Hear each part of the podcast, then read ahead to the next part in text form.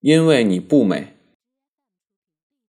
林兴止先生在接受上海文汇读书周报记者的采访时说：“上海人口多，流动人口庞杂，上海蓬勃的生机中，就嫌多了几分凌乱、浑浊和喧闹。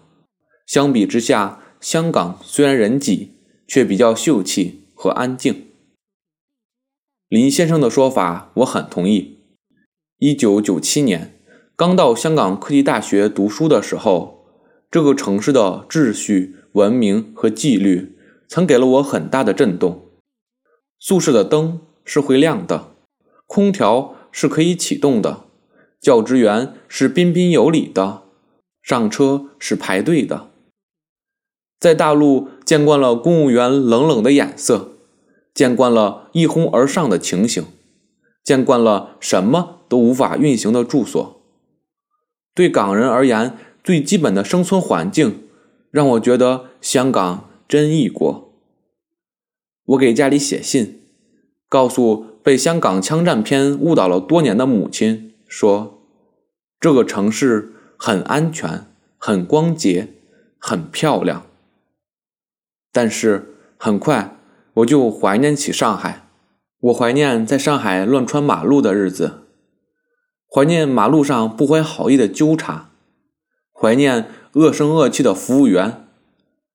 似乎是上海的凌乱、浑浊和喧闹中，藏匿着一些叫人魂牵梦萦的东西，一些让人不断回首的细节。有一部叫《路易斯》或译《地下铁》续集的电影。讲一群在巴黎地铁空间里生存的年轻孩子，虽然其中的几个有希望结束他们的流浪生活，过上正常日子，但最后他们还是选择了混迹于巴黎地铁，犯一些小小的罪，和亲爱的小罪犯们生活在一起。这个电影我特别喜欢，我觉得它解释了上海的魅力。